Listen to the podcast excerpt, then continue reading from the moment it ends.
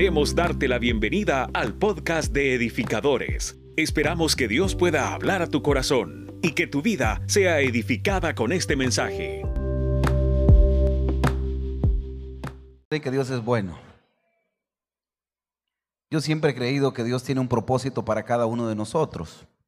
Y creo que es válido a veces entender o reconocer que es el propósito. Y vamos a la parte 2 de propósito y antes de iniciar con todo esto, quiero comentarles que a veces en el propósito nosotros no tiene que ver nada con la edad como para poder decir, eh, ya tengo mi propósito o a los 40 años ya deberías de conocer tu propósito. Eso es lo usual, pero no necesariamente es lo normal. Yo puedo asegurarle que hay personas de 30, 40, 50, 60 años que le van a decir es que hasta ahorita no sé cuál es mi propósito, ¿verdad? Porque creemos que el propósito nada más es nacer, crecer, reproducirse y morir. Falso. Si usted cree que eso es propósito, es falso. Porque porque hay más ámbitos dentro del propósito. Diga conmigo más ámbitos. Significa que yo no solo voy a ser cocinero, ¿usted me entiende? Yo no nací para ser una máquina de hacer niños, aunque pareciera que sí. Alguien dice amén. ¿Quiénes tienen tres, de tres hijos para arriba? Levántenme la mano los que tienen de tres para arriba. Ok. Y aunque no estén de casa, también valen. Pero el punto es este. Yo no nací solo para tener hijos, para tener una familia. Ya lo gradué, ahora pastor, ya me puedo jubilar. Entonces, ¿dónde queda tu propósito? Tus hijos son parte del propósito, tu cónyuge es parte de tu propósito, pero no es el todo hay algo más. Y ese algo más es el que a veces no queremos descubrir por las circunstancias que están en el entorno. Y quiero entender un poco acerca de esto y quiero poner un fundamento para esto. Y me encanta esto. Usted puede leer conmigo segunda carta a Timoteo, capítulo 1, verso 9. Lo lee conmigo a la cuenta de 3, 1, 2, 3. Quien nos ha salvado y nos ha llamado con un llamamiento santo no según nuestras obras, sino según su propósito y según la gracia que nos fue dada en Cristo Jesús desde la eternidad. Espéreme, ¿cuándo fue dada esta gracia? Diga conmigo, desde la eternidad. O sea que aquí nos metemos en un rollo porque la gracia siempre está. La gracia no significa que hoy tengo gracia y mañana soy sin gracia. ¿Cómo se llaman las personas que no tienen gracia? Sin gracia. Y el punto es este, que el Señor nos ofrece a nosotros gracia y que nos mantengamos dentro de esa gracia. Ahora, ¿qué es lo que me lleva a mí a tener la gracia de Dios que siempre fue dada en un plan eterno? Porque algunos decimos, estamos en la época de la gracia y la gracia se, eh, eh, la tenemos y la podemos ocupar, por supuesto, y fabuloso porque Él la da y la da como quiere. De hecho, por gracia somos salvos. Y, el punto es este. El punto es que yo vuelvo más efectiva la gracia cuando yo tengo ciertas características. Y aquí me quiero detener. En la eternidad yo tuve la gracia. Esa gracia fue porque yo tenía un propósito. No lo digo yo, usted lo acaba de leer conmigo en la Biblia. Ese propósito fue porque yo fui salvado y fui salvado porque yo fui llamado. Quiere decir que si yo quiero ver una escalera de lo que es mi propósito, según lo que la Biblia nos enseña acá, primero me llamó, segundo me salvó, tres, por eso tenía un propósito establecido, gracia y eternidad. Yo nací porque ya venía con un propósito, pero cobró vida mi propósito al ser llamado y al ser salvado. Vuelvo a repetir esto. Pastor, pero hemos estado aprendiendo que yo nací porque tenía un propósito, por supuesto, pero no necesariamente lo tienes activado. Lo tienes activado cuando ya eres llamado, cuando eres salvado. Entonces mi propósito cobra para sí la gracia, porque no todos somos salvos. Sino entonces, si fuese así, yo nací con un propósito, pero no importa si soy salvo o no. ¿Sí me va siguiendo en lo que estamos aprendiendo? Entonces, para yo activar mi propósito, tengo que tener un llamado a salvación, para yo en ese propósito ocupar la gracia, porque yo voy hacia una eternidad. ¿Cuántos vamos hacia una eternidad? Entonces, el apóstol Pablo le estaba enseñando a Timoteo, que Timoteo para mí era un buen siervo, pero era rebelde. Voy a volver a repetir esto. Timoteo era un buen siervo de Pablo, pero era RBD como muchos de los que estamos acá. ¿A cuántos nos cuesta literalmente obedecer órdenes? No, espérenme, levánteme bien la mano. ¿A cuántos nos cuesta obedecer órdenes? ¿Casados? ¿A cuántos les cuesta obedecer órdenes? Y ahí que los mandan. Aleluya. Entendamos esto. Llamado, salvado, propósito, gracia, eternidad. No lo digo yo, lo está diciendo su palabra. ¿Cuál es la crisis que queremos nosotros? Encontrar un propósito sin ser salvos. Y eso es imposible. Queremos los beneficios de seguir a Jesús, pero no queremos los compromisos de seguir a Jesús. No me voy a detener aquí si la salvación se pierde o no se pierde, porque entraríamos en disyuntiva, si sí o si no. Yo creo algo, yo creo que si Dios te la entrega, no te la va a quitar. Estoy súper claro en eso. lo que yo pongo en tela de juicio aquí es un algo más allá es que si realmente la tengo. Estábamos un día en un foro platicando y mientras estábamos platicando alguien se paró y dijo, mire, yo no sé por qué estamos deteniéndonos a hablar si, la salvación se pierde o no se pierde. Si usted camina firme, cree que la va, la va a perder. Y si usted camina firme, ni se va a andar preocupando por ese tema. El rollo es que quienes se preocupan, mire, y si hago esto la pierdo, y si no, no la pierdo. Claro, el que anda chueco va a andar preocupado si se pierde o no se pierde. ¿Por qué anda buscando esquinazo? Bueno, y con lo que hice esto, ¿se habrá ido o no se habrá ido? Yo creo que tus frutos hablan por lo que tú tienes. Yo creo que ese fruto que tú tienes es lo que te llevará a algo más allá. El punto es que yo no puedo descubrir mi propósito si yo no soy salvo. Y ser salvo significa que yo tengo que tener frutos dignos de arrepentimiento. Voy a volver a repetir esto. Frutos dignos de arrepentimiento benditos palos que no dan fruto y les tocaría dar fruto. Diga conmigo Semana Santa. Hay un sábado que se llama el sábado de gloria. Las nuevas generaciones no, no conocieron estas culturas, pero los palos que no daban fruto se les pega. Eso es lo que hacemos en El Salvador. ¿Usted sabía? ¿Quiénes ya sabían que a los palos que no dan fruto se les pega o se les mete el corvo? Y le pegan o les ponen zapatos para que les dé pena. No, hombre, si ya siento que me ponen al, al y a la carreta chillona ahí, ¿me entiendes? O sea, creencias de nuestro país. Y los que somos chiquitos les daban duro para que creciéramos. Falso. Vaya pues. Eso no funciona. Por favor, si su hijo nació con la estatura que tiene, ámelo. Y el sábado de gloria, si usted es chiquito, escóndase si no le ha sido revelado ese tema a sus papás. El punto es que yo voy hacia eso. Queremos propósitos sin ser salvos. Queremos sentirnos estables sin ser salvos. Queremos sentido de, de, actividad de lo que hacemos. Queremos encontrar una satisfacción en lo que hacemos, pero no queremos un compromiso con Jesús. Mi propósito no puede cobrar vida mientras yo no estoy en intimidad con el cielo. Eso jamás va a existir. Si te sientes alejado del propósito, seguramente no has hecho algo que conecte con el cielo. Si no le encuentras todavía alguna razón a tu propósito, si sirves, abandonas, buscas otra cosa, te cambias a otra cosa, vuelves a regresar, te vas de la iglesia, te vuelves a sentar y andas todavía como veleta, seguramente no has anclado a tu salvación y a tu llamado. No le has dado el valor. David un día así se, así se encontró, siendo rey, siendo salmista y siendo conforme al corazón de Dios. David le dijo, devuélveme el gozo de ser salvo. David que ya era rey, pero había metido las patas. Quienes hemos metido las extremidades aquí, pero al tope. Y que decimos, ah, la regué.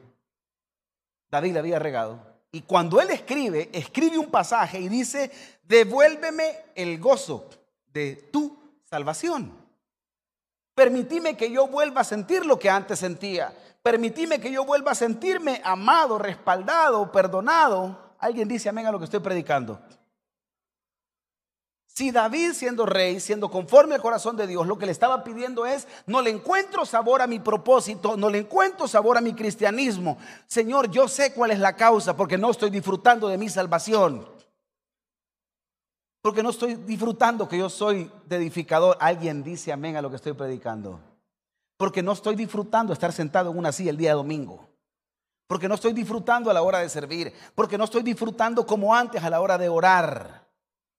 ¿Alguien me entiende lo que estoy predicando? Yo no puedo disfrutar mi propósito si yo no tengo compromiso.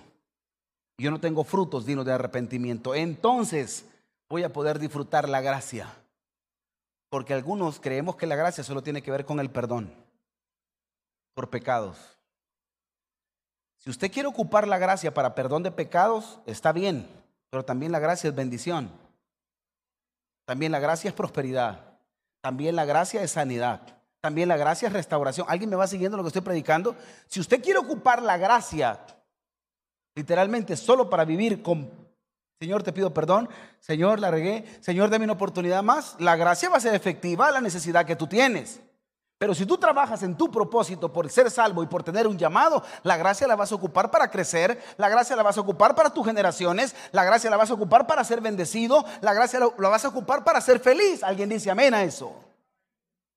¿Para qué estás ocupando la gracia? ¿Para que cada domingo que vengas tengas una excusa para pedir perdón? Y no está mal, pero te estás echando a perder todo el otro 50% que la gracia tiene para nosotros. ¿Sí me van siguiendo? ¿Estamos aprendiendo? Ok, quiero seguir avanzando en este tema. Vamos a ver, ¿me movieron algo por ahí? Ahí está. Vamos. Next. Se trabó. Ahí está. Jesús, ayúdame. Vamos a ver. Seguimos. ¿Hay alguien de multimedia que me ayude solo a darle un, un clic ahí? Eso es bello. Flecha derecha. Muy bien. Ya casi. Ahí va. Eso. ¿Va? Ahí está. Me encanta esto.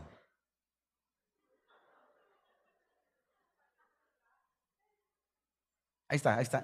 Don't touch. Como dice la alabanza, can't touch this. Amén. No por obras, sino según propósito. Diga conmigo, no por obras. Dígalo más fuerte, no por obras. Porque si fuera por obras, bomberos, Cruz Roja, Cruz Verde, Cruz Azul, scouts, rotarios, fueran salvos. Si fuera por obras, con darle comida a una viejita o a un pastor fuera salvo. No es por obras, no es por andar poniendo curitas, no es por darle un plato de comida a alguien, no es por obras. Esto es por gracia y me encanta porque esto es según propósito. Dios siempre actúa, diga conmigo, Dios siempre actúa.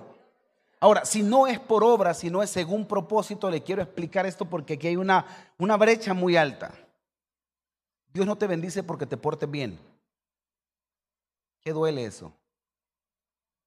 Pero Dios no es un Dios que te diga, va, ¿cómo te portaste ahora? ¿Cuánto te sacaste? Ocho. Va, bájame la cantidad de oxígeno a este hombre. ¿Se imagina usted que Dios le diera el oxígeno por cómo se porta? No, hombre, yo andaría pálido todo el tiempo, hermano. O ya, vea. Algunos andarían con los labios morados aquí caminando. O los que son buzos con un chimbo. ¿Alguien dice amén? Dios no te premia por cómo tú te portas. Obvio, tienes consecuencias si te portas mal. Pero a pesar de que Él sabe que has pecado, Él te sigue amando. ¿Por qué crees que te sigue amando? Porque hay propósito. Esto es como cuando uno sabe que uno tiene un hijo que es bueno que se ha portado mal, pero que es bueno y no le puedo negar la, bendición. No le puedo negar la comida, no le puedo negar la ropa. Tengo que bendecir, no le puedo decir y te vas de la, de la casa. La familia se acompaña en el momento de la crisis siempre. Y cuando uno de nosotros no tenemos buenas obras, es donde entra la presencia de Dios al rescate. Porque Él mira tu propósito. Y por eso es que el Señor actúa ahí. Con brazos de amor, a otros con cinchos de amor. ¿Alguien dice amén a lo que estoy hablando? Porque algunos venimos con palo. Yo tuve que venir con palo a la iglesia. Porque no entendemos fáciles. Hay gente que sí ha sido muy dócil al Señor y ha buscado, pero cuando hemos tocado fondo, segurito levantamos la mano, adoramos al Señor. Algunos hasta se menean, ¿verdad?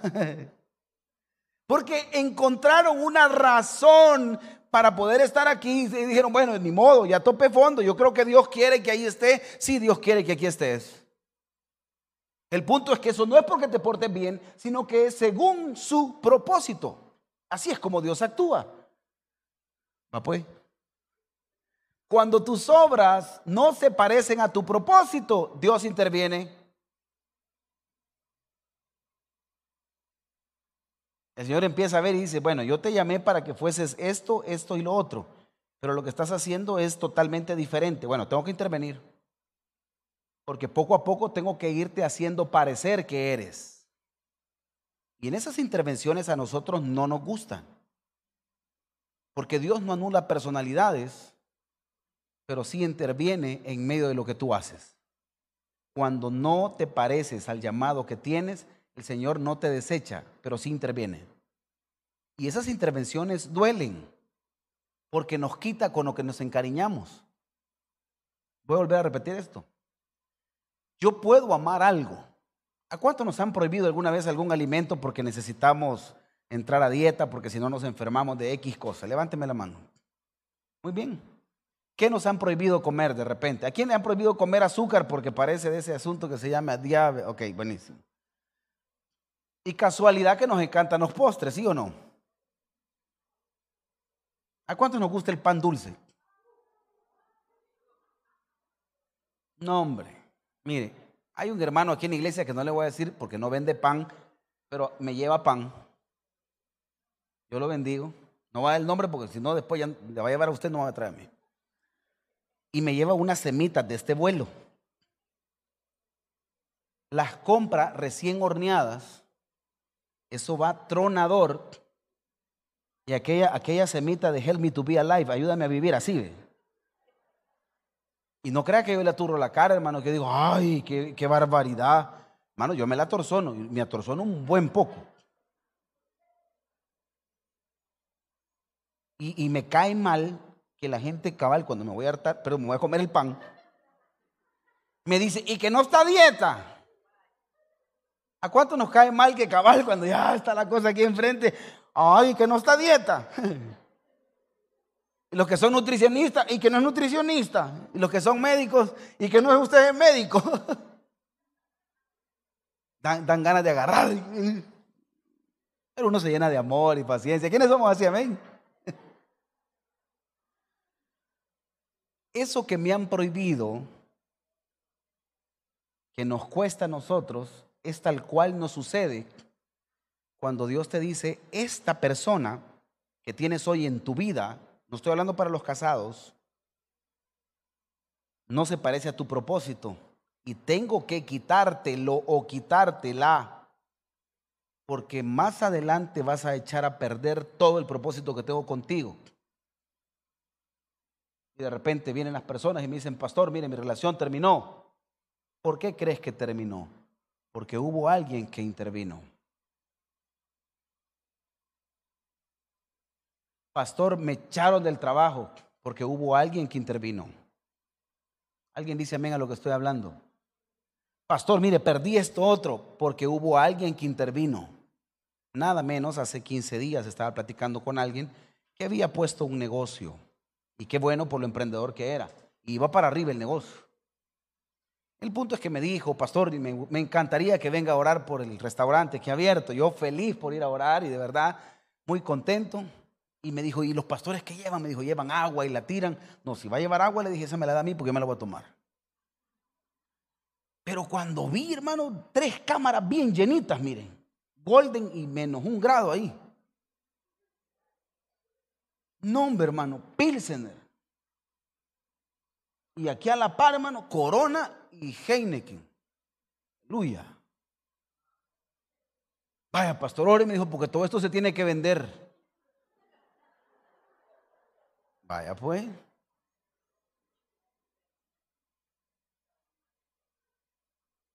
Entonces Dios tuvo que intervenir. Le cayó el Ministerio de Salud y le han puesto una cinta amarilla y me habla, pastor, mire, ore por mí, porque fíjese que me han cerrado el negocio. Quite la birria, le dije. ¿Y usted cree que así se va a abrir? Quite la birria. Es Dios interviniendo. Es el primer aviso, le dije. Será, me dijo. Eso que parece tan risible en tu vida es igual. Hay cosas que tienen cinta María, pero tú quieres tenerlas ahí y no se parece a tu propósito, no se parece a tu llamado, no se parece a lo que Dios te ha, hecho. Entonces, ¿qué hace Dios? Intervenir y las intervenciones del Señor duelen porque son con amor y te estorba. Mire, gente chambrosa que anda hablando de mí, te estorba. ¿Alguien entiende lo que estoy predicando? Dios necesita, y espero que usted me entienda esto, Judas entre sus doce para que camines recto.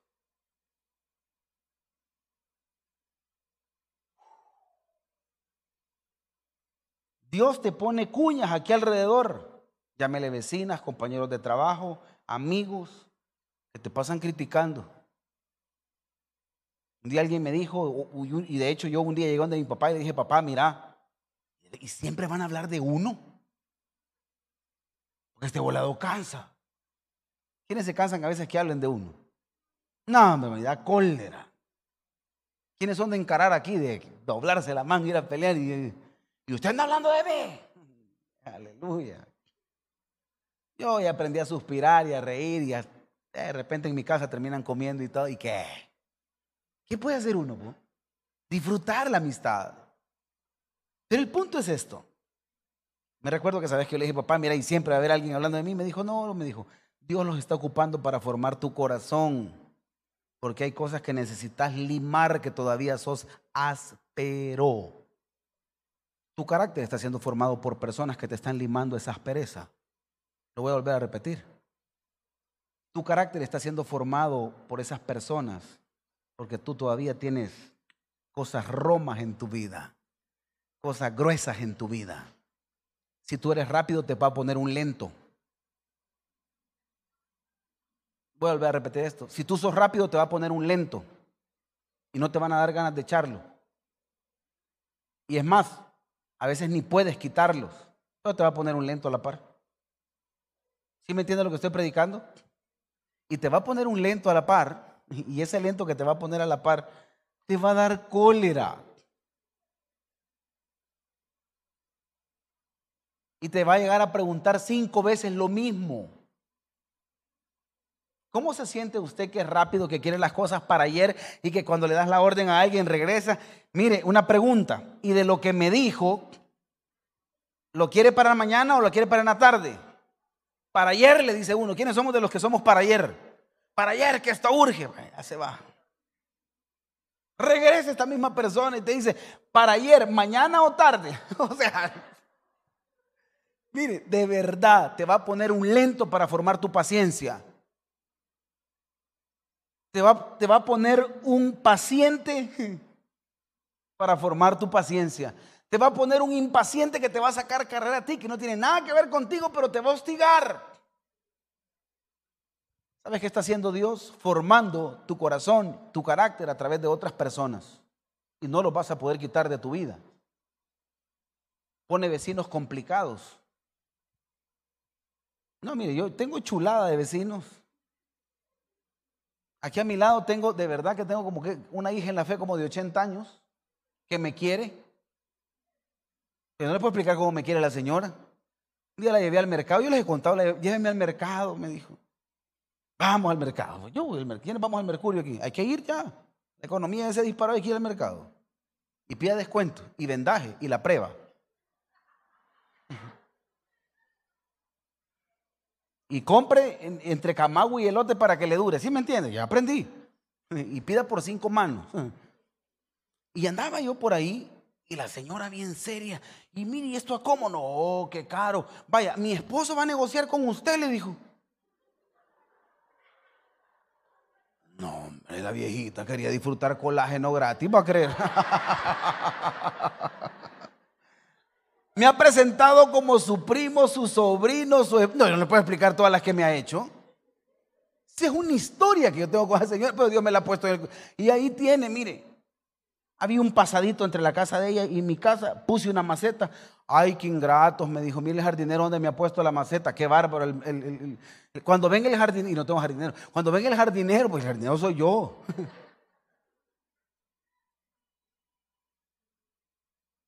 llega a tocarme la puerta y le digo, buenas, ¿qué tal? Aquí me dijo, ¿cómo está? ¿No tiene café? Y con tanto trabajo, yo digo, ¿cómo no? Pase, señora Florcita, siéntese. Ay, mire, está fregada la vida, véame. ¿Quiénes hemos tenido visitas que queremos que ya se vayan? Y usted se sienta aquí y es como, y ni les ofrece nada a uno, pero ahí se sientan. Y esa gente no entiende razón, no se va. Y si es hora de comida, ¿qué le toca decirle a usted? Ay, no se quiere quedar a comer. Ah, vaya, pues gracias por la invitación. Y uno esperando que le digan, no. Dios lo va a poner ahí en tu camino para formar tu corazón, para formar tu corazón dadivoso. Tengo la otra vecina del otro lado. No, hombre. Hago una reunión en una junta directiva y me cae la llamada. Mire, señor Blanco, me dijo, ¿me puede venir a mover el carro de aquí? Y yo empiezo, Dios, permítame, ¿dónde he dejado el carro de quién me está hablando? ¿Quién me llama? Su vecina, me dijo la niña fulana de tal. Es que me han dejado el carro, me dijo, enfrente de su portón. No, me dijo, pero en la acera donde yo vivo. Me daban ganas de responderle, le voy a echar al campo. Me daban ganas de responderle, ay, si el parqueo es de todos. ¿Quiénes hubiéramos respondido así? Tanto paga impuesto usted como lo pago yo, ¿sí o no? Que la calle no es de nadie. ¿Quiénes hemos? Sí, sí, diga la verdad. No, pero hacia ahí nos soltamos. Pero siempre Dios me acuerda que soy pastor y que soy cristiano. ¿Cómo no, niña Carolina? Ahorita le movemos el carro. Vaya, gracias, me dijo. Rápido. Está bien, señora, le dijo. No, hombre, ya las voces de aquí de este lado, ¿y por qué te.? Ay, ya me voy a agarrar. No, tengo que acordarme que soy hijo de Dios. Esas personas no van a desaparecer de tu vida. Todas las personas que son cuñas en tu vida estarán ahí hasta que seas transformado. Disfruta el proceso en el que estás. ¿Alguien dice amén a lo que estoy hablando? Bueno, sigamos aprendiendo. Espero que ya funcione en el nombre de Jesús. Dios siempre te enfocará en tu propósito. Se parece a Santi, nada más que sin ojos de color. Dios siempre te enfocará en tu propósito. Cuando pierdas la ruta, te va a empujar.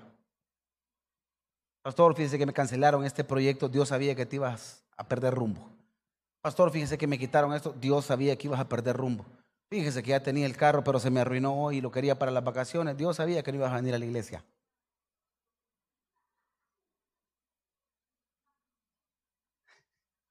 Alguien dice amén. No cambio de planes. Mire, que lo teníamos pensado acá, pero lo hicimos para allá. Dios te cambia los planes cuando tu propósito no se parece al llamado que tú tienes. Cuando tus acciones no van con el propósito. Cuando el propósito no arranca con el llamado. Dios interviene. Dios interviene. Hace muchos años me recuerdo que fuimos a un restaurante y andaba ganas de comer un cevichito. ¿A cuántos nos gustan el ceviche aquí? De camarones y todo, qué cosa más rica, ya con tomatito por ahí, riquísimo. El limoncito, salsita, ¿verdad? De la negrita, de eso. Una cuantas gotitas de chile. ¿Alguien dice amén a eso? No, me gusta apretar el limón aquí, mire, así ves. Provecho. Obvio, con agua mineral o con Coca-Cola.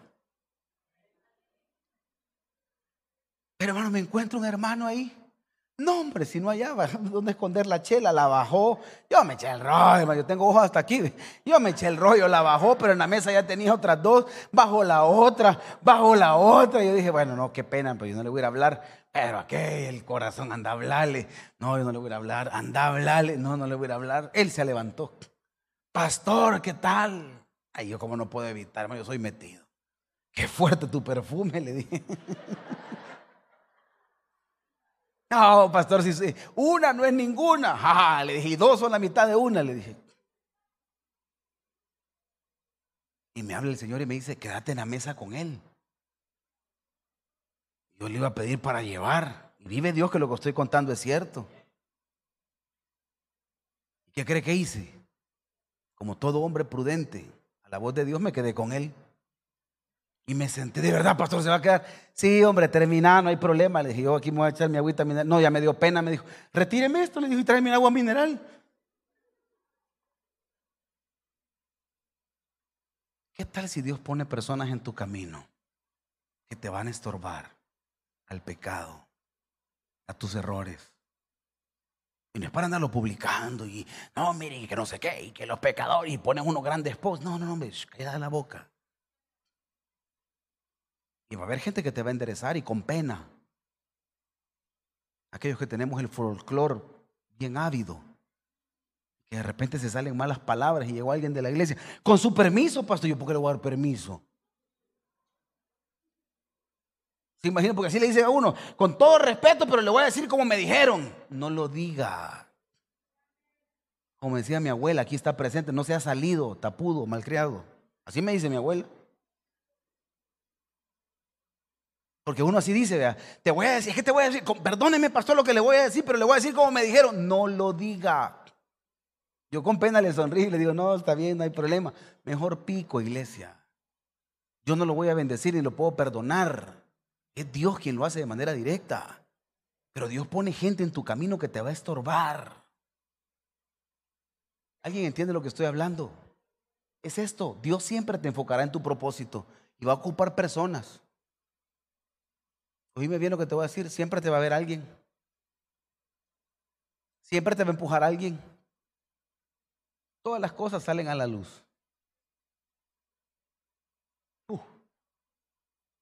Suspire.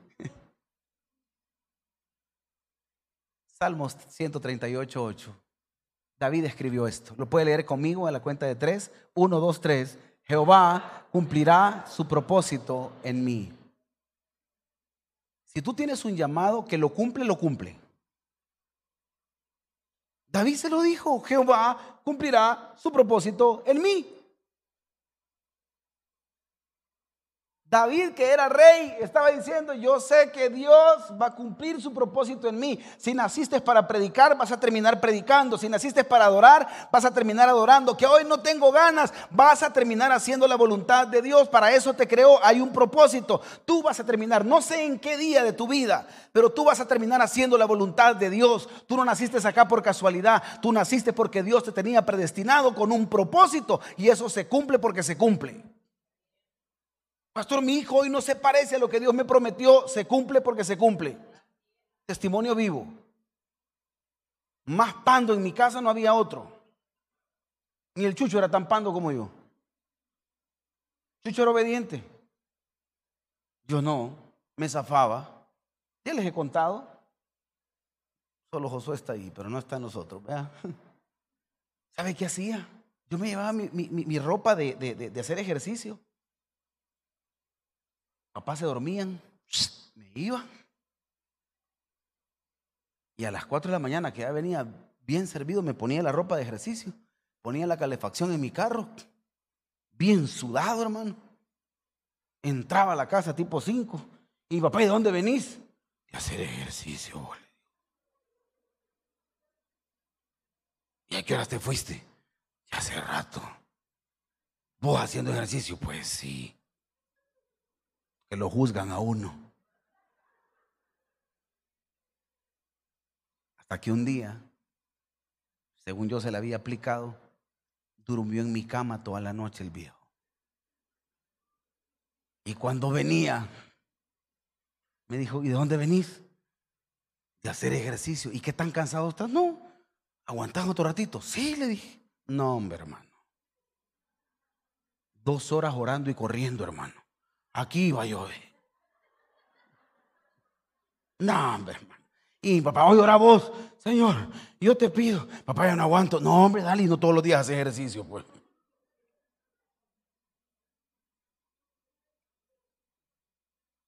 Ya no me volví a levantar. Jehová cumplirá su propósito en mí. Yo no le puedo explicar cuántas veces oraba mi viejita por mí.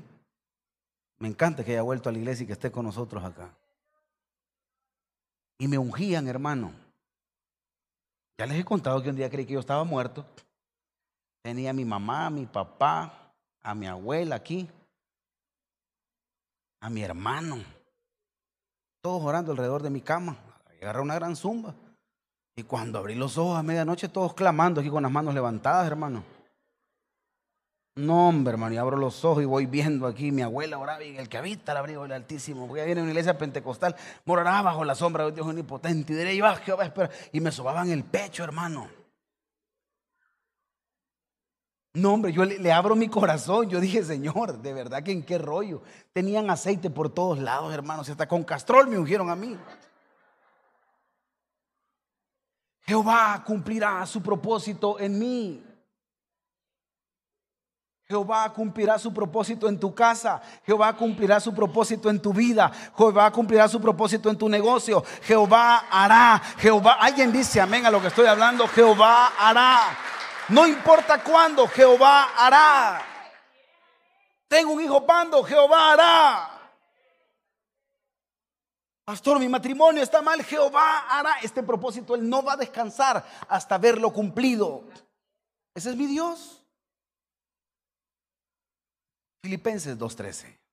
Lo leemos juntos a la cuenta de 3. 1, 2, 3. Porque Dios es el que, así el querer como el hacer por su buena voluntad. Bueno, aquí hablamos de dos connotaciones.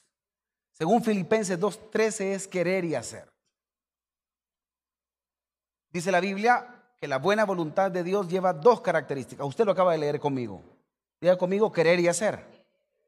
Ok, pero este rollo nos lleva a esto. El rollo es querer y no hacer. A eso yo lo llamo los pensadores y los no hacedores. Es una aparente disposición. Son aquellos que le dijo, lo, lo engarrotan a uno y le dicen, y ahí voy a estar y vamos a hacer y él lo voy a acompañar y a ese o ese, cuando vaya a hacer esto y lo otro, cuenta conmigo y hermano, y vamos a hacer lo otro y al peniel lo que sea, hermano. Y todos quieren hacer pero no hacen, solo quieren. déjeme decirle que aquí habemos muchos. Hay un gran porcentaje que solo queremos. Como me dijo un hermano, ay, usted cuenta conmigo, yo solo soy ganas. Y le dije, usted solo es ganas, le dije. es que es cierto. Tenemos cristianos picos de oro. Solo es aquí hagamos híjole, y uno como pastor se ilusiona. No, hombre, si yo le contara a todos los que me han ofrecido hacer, y, démosle.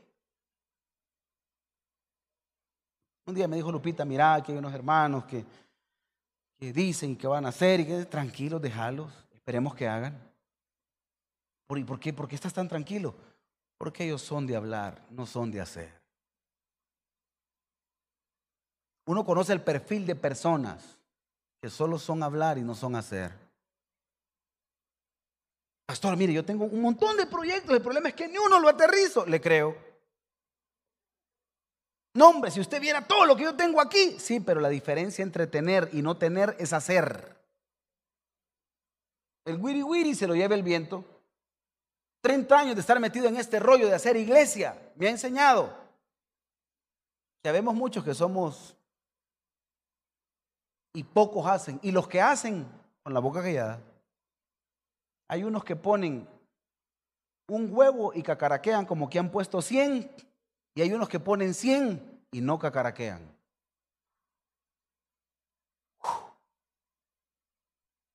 Y así es el rollo. En tu familia es igual. No, mi amor, hoy sí te prometo que voy a cambiar. No cambia. Hechos. No, hoy mira mi carácter, de verdad, perdóname. No sé en qué momento te alcé la voz, no sé en qué momento, pero hoy sí. Ese hoy sí, hermano, ese hoy sí duele, porque ese hoy sí no llega a veces. Te prometo que hoy ya no voy a mentir, te prometo que ya no voy a dejar de hacer, y ese te prometo, te prometo, te prometo, no se llega a consumar. Es esto, queremos y no hacemos. Y esto no tiene nada que ver con edad, esto tiene que ver con lo que hay en el corazón. Si queremos conocer la buena voluntad de Dios, dice la Biblia que Él ya produce en nosotros el querer como el hacer. O sea, no me vengas a decir, es que no sé por qué no lo hago, pastor. Él ya dice la Biblia que Él produce en nosotros el querer como el hacer. Eso es su buena voluntad. Ahora, hay otro grupo de personas. Hacer y no querer. Y a la fuerza no funciona la cosa. Algunos hacemos y no queremos. ¿Quiénes hemos hecho cosas que no queremos? Tenía años que no me mandaban a traer el pan. Tenía años. Y no sé en qué una de esas mi esposa me remontó y me dijo, mamá, me dijo, y sacó dos coras, anda a traer el pan allá abajo, me dijo. Me sentí raro. No por la orden, sino raro porque dije yo, el pan allá abajo, sí, vos. Ah, pues le dije. No, hombre, yo me sentía raro venir con la bolsita aquí a dos dedos, vea. Y pasa mi vecino ahí en un Audi bien bonito y me dijo, trayendo el pan aquí, le dije, he puesto una mi panadería, le dije. Está bueno, vecino, está bueno, me dijo. Ya cuando iba llegando, y es del polviado del indio.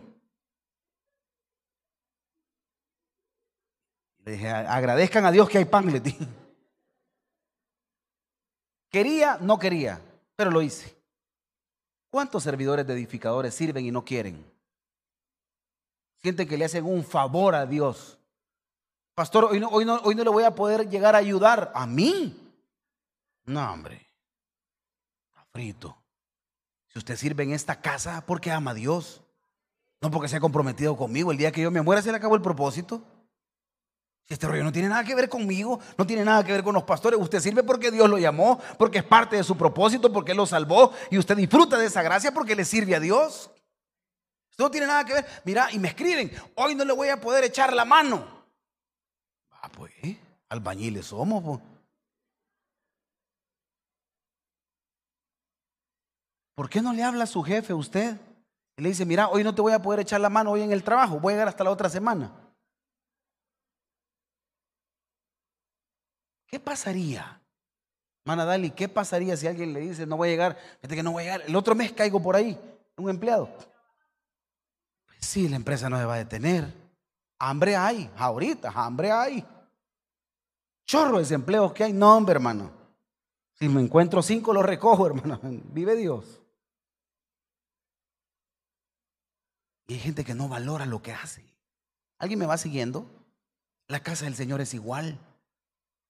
Alguien me dijo, pastor, mire, estamos viviendo una etapa de crisis económica ahorita, ya se va a llenar la iglesia, le dije. Porque en, las crisis la iglesia se llena. No, hombre, mire, cuando hay terremoto, cuando tiembla, la iglesia ahí viene. Literal, un día mi papá estaba orando en el nombre de Jesús, Señor. Padre, trae tu iglesia, trae tu casa. Tembló ese domingo en la mañana en el servicio, el último, llenísimo. Cuando hay crisis, cuando hay desempleo, ¿qué es lo primero que la gente busca? La iglesia. Y qué bueno que este es tu refugio. Pero no debería de ser buscar cuando hay necesidad, debería de ser buscar a Dios porque lo amamos. Hacer y no querer. Esto yo le llamo que a la fuerza nada funciona. Vengo a la iglesia porque ah, que mi mujer me trae, es que si no voy es pleito seguro. ¿Sabe por qué voy yo? Para llevar la fiesta en paz, hombre. Usted viene aquí porque es bendecido. Usted viene aquí porque Dios te da una palabra de esperanza. Viene aquí porque Dios te ha prometido algo. Por eso, porque tienes un propósito. Me encanta eso. ¿Quiénes estamos aprendiendo el día de ahora? Necesitamos disposición para cumplir propósito.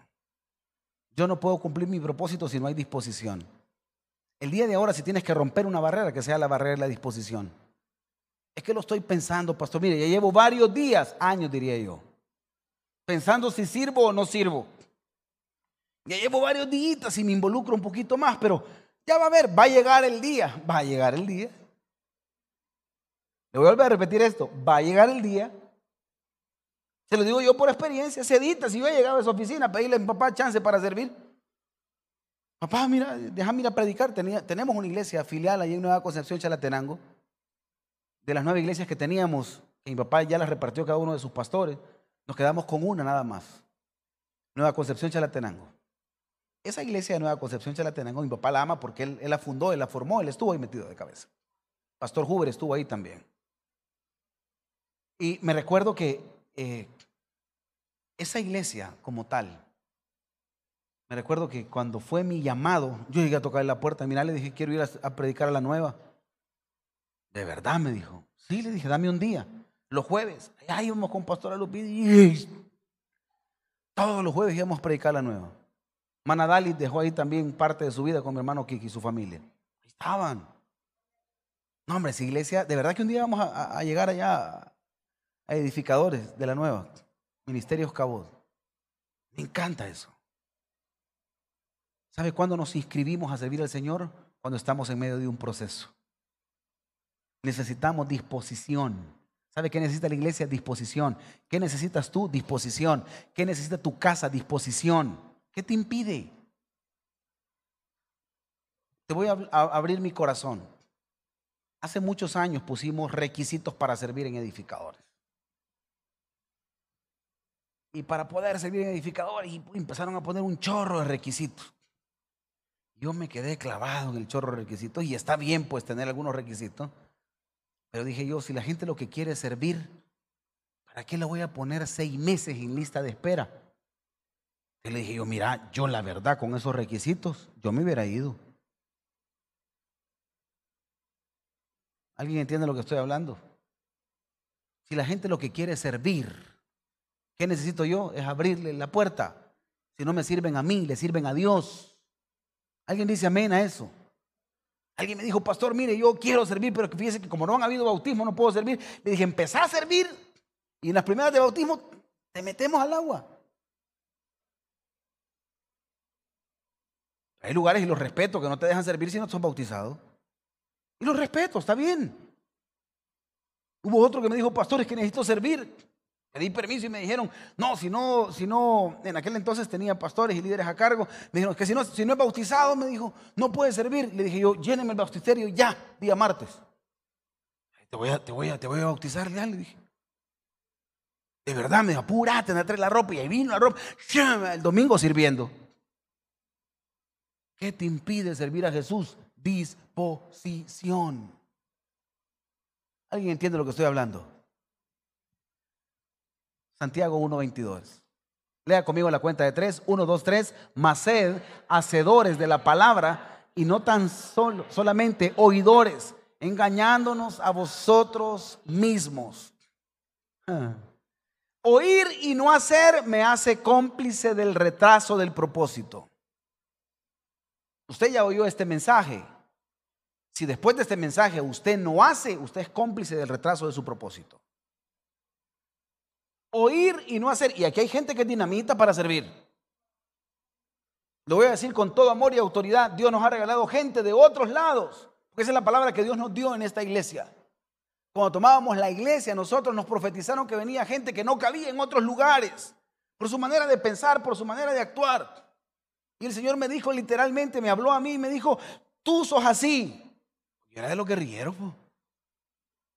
Y ponían los planes sobre la mesa y yo era el que levantaba la mano y le decía, yo no estoy de acuerdo con mucho respeto, porque me enseñaron así, que con respeto tenía que decir que no estaba de acuerdo. Entonces me dijo el Señor, así tu manera de pensar, con mucho respeto, Dios te voy a mandar gente que no cabe en otros lugares porque piensan diferente, porque razonan diferente, porque tienen una dinamita especial. Y porque van a llegar a otros que usualmente otros no tienen el valor de llegar. Alguien dice amén. Hoy entiende y, logra sentido por qué Dios te trajo a esta casa. Pero yo entiendo algo, oír y no hacer me hace cómplice del retraso del propósito. Aquí hay gente que puede hacer más. Hay gente que está sentada, que viene de otros lugares, que han sido pólvora en el ministerio, que han predicado, que han buscado a otros, se han tirado al agua por otros. Óyeme, llegó tu tiempo para ser de bendición a otras generaciones. Llegó tu tiempo para salvar a otros. Llegó tu tiempo para llevar el avivamiento a tu casa, a tu familia. Óyeme bien, vas a poder remover los escombros de muchas vidas que han estado ahora sin esperanza. Por eso Dios te trajo a esta casa. No es casualidad que estés aquí. Dios te trajo a esta casa para transformación. Diga conmigo para transformación. ¿Qué esperas? Me encantaría. La Biblia dice, muchos son los llamados y pocos los escogidos. La Biblia dice, la mies es mucha y los obreros somos pocos. Tú eres parte de esta generación. Oyendo este mensaje el día de ahora, oír y no hacer me vuelve cómplice del retraso de mi propósito. Esperaría yo que en este mensaje, yo al final voy a hacer un llamado para aquellos que han sido pólvora en el Señor, puedan retomar el llamado que Dios les ha hecho. Eso es parte del propósito. Y aprendí lo siguiente.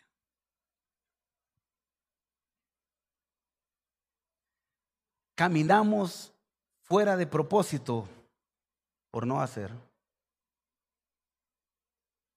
Caminamos fuera de propósito por no hacer. Mire, qué feo es caminar fuera de la ruta correcta. ¿A cuántos se los ha enganchado Waze aquí? Y los ha mandado a otras rutas que usted dice la sangre de Cristo tiene poder. Que cuando yo empiezo a ver un montón de paredes pintadas y de repente me encuentro con vigilantes todos pintados. Aparentemente ya no hay.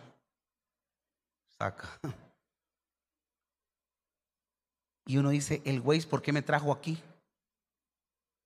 Como me dijo un muchacho un día, le recomiendo que mejor retroceda, me dijo.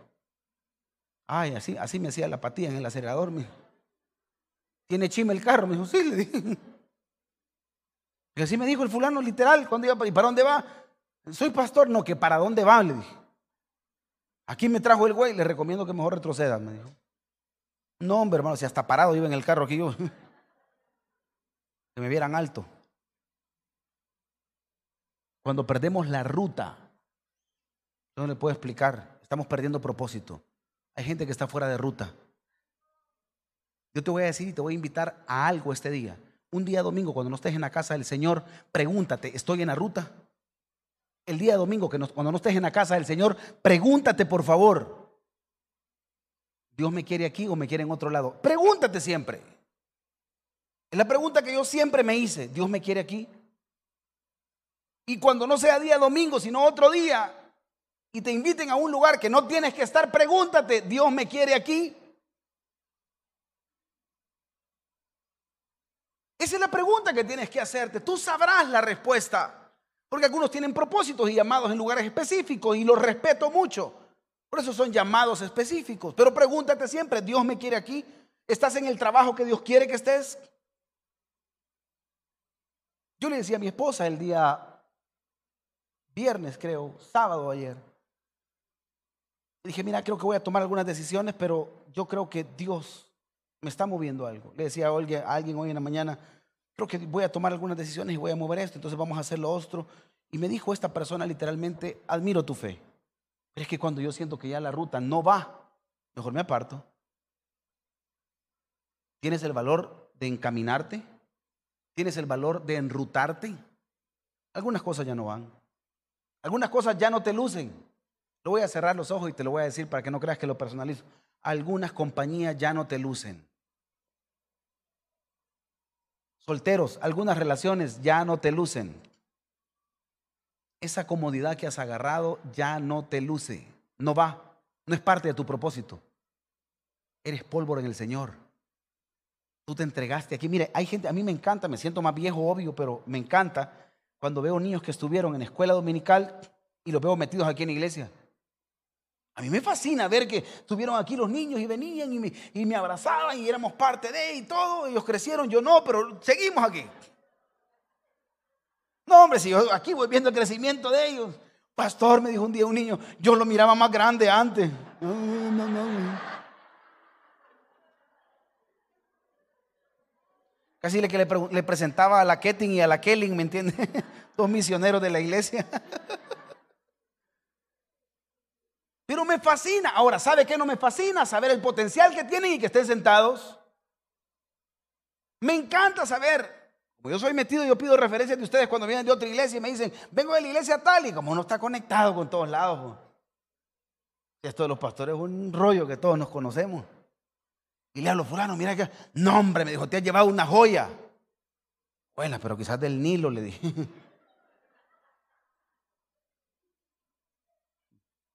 Aquí hay gente que es pólvora. Por favor, aviva el fuego del don de Dios que está en ti. Te lo voy a decir en el nombre de Jesús. Aviva el fuego del don de Dios que está en ti. Espero que usted entienda. Aviva el fuego del don de Dios que está en ti. Voy a volver a repetirlo con autoridad. Aviva el fuego del don de Dios que está en ti, el cual fue dado algún día por imposición de manos. Me encanta eso. Porque no te he dado espíritu de cobardía, sino de poder, de amor y de dominio propio. ¿Alguien entiende lo que estoy predicando? Aquí hay gente que tiene que levantarse. El espíritu de mucha gente sabe lo que tiene que hacer después de esta prédica. Hay mucha gente que por dentro siente que está, pero de verdad, de verdad hirviendo, queriendo hacer algo. Dios te está llamando. Dios te está diciendo que eres para algo más grande. Oíme bien, tu propósito, venir acá te, te ha vuelto vida. Venir acá te ha vuelto a respirar. Y eso me encanta porque Dios te está diciendo, empecemos de nuevo enruta tu propósito, aviva el propósito, aviva tu casa. ¿Usted entiende lo que estoy predicando el día de ahora? Hay muchos que van a ser avivados el día de ahora. Cuando el país está en crisis necesitamos una iglesia llena de avivamiento para que haya transformación, para que haya cambio. Me encanta eso. En nuestro propósito es más hacer que solo intenciones. Lo puede leer conmigo a la cuenta de tres. Uno, dos, tres. En nuestro propósito es más hacer Buenas intenciones sin acciones son eternas ilusiones. Póngase en pie, por favor, y lo lee conmigo a la cuenta de tres. ¿Alguien los músicos me ayudan, porfa. Uno, dos, tres. Buenas intenciones.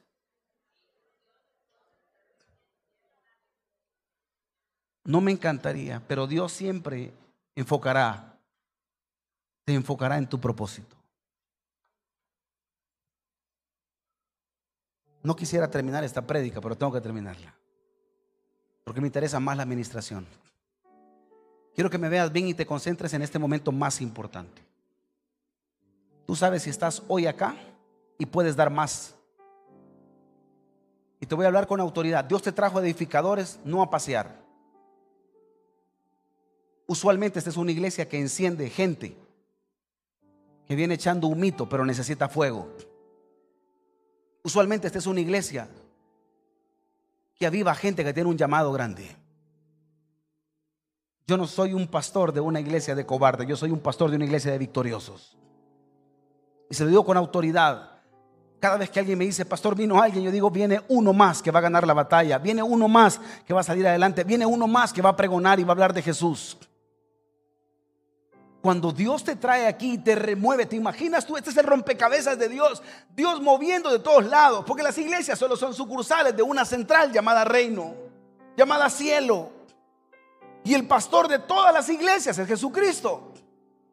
Y cuando Dios empieza a mover es porque sabe que encaja por el perfil que tú tienes y por el llamado que tú tienes. Amo a Dios por la gente que Dios me ha permitido pastorear. Amo a Dios porque tu llamado es grande. Pero este día es el momento de avivar la llama que Dios ha puesto en ti. Los que estamos sirviendo debemos de saber si realmente estamos dando el 100 o la estamos pasando nada más. Si has venido aquí y te sientes muy cómodo y has pensado en tu corazón o en tu mente y has dicho, me voy a tomar un tiempo de refrigerio. Tu tiempo de refrigerio siempre será servir. Tu tiempo de refrigerio siempre será amar a Dios. Ese es tu tiempo de refrigerio. El desafío de vida. Con el acto de servir, demuestro disposición. El desafío de vida es empezar sirviendo para demostrar disposición. No encuentro otro. Con el acto de hacer demuestro efectividad en el propósito. Y me encanta más esto. Cuando mi servicio se vuelve efectivo, me acerco a mi propósito. Espero que este mensaje te haya servido. Los frutos muestran la efectividad de la unción. En pocas palabras, muestra los frutos de tu propósito y la unción tendrá más efectividad. ¿Usted está conmigo esta mañana? El gran problema es este. Tu decisión. ¿Sabe cuál es el gran problema? Lo que tú decidas hoy. Si tú decides para bien y decir, Señor, entiendo quién soy, entiendo dónde estoy metido. Entiendo que tú me estás moviendo los escombros de mi comodidad para hacer más. Si ya estás haciendo, ¿cuál va a ser una entrega mayor? Yo agarré mi pedazo también. Si yo estoy actuando como pastor, ¿cuál va a ser mi entrega mayor? Como padre, ¿cuál va a ser mi entrega mayor? Como jefe, ¿cuál va a ser mi entrega mayor? En el ámbito que Dios te ha puesto, ¿cuál va a ser tu entrega para con tu gente? Con tu casa, tu familia, tu servicio. Los que sirven en el altar, ¿cuál va a ser su entrega mayor? Los que salvan a otros, ¿cuál va a ser su entrega mayor? Los que un día sirvieron y hoy están quietos, ¿cuál va a ser tu entrega y tu decisión el día de ahora? Ese es el problema, lo que tú decidas. O va a ser tu bendición si tú decides bien. Yo solo pregono lo que Dios te ha dado. Pero tú no puedes callar lo que Dios te ha dado. Si te llamó, hermano, y estás pasando tribulación, sacúdete los problemas. Pero tú no te puedes detener de hablar de Jesús. Tú no te puedes detener de servirle a Dios. Pastor, es que mi situación no es la mejor. Pues sacúdete, tienes horas para hacerlo. Tienes minutos para hacerlo. Pero el propósito no se detiene. Padre que estás en los cielos.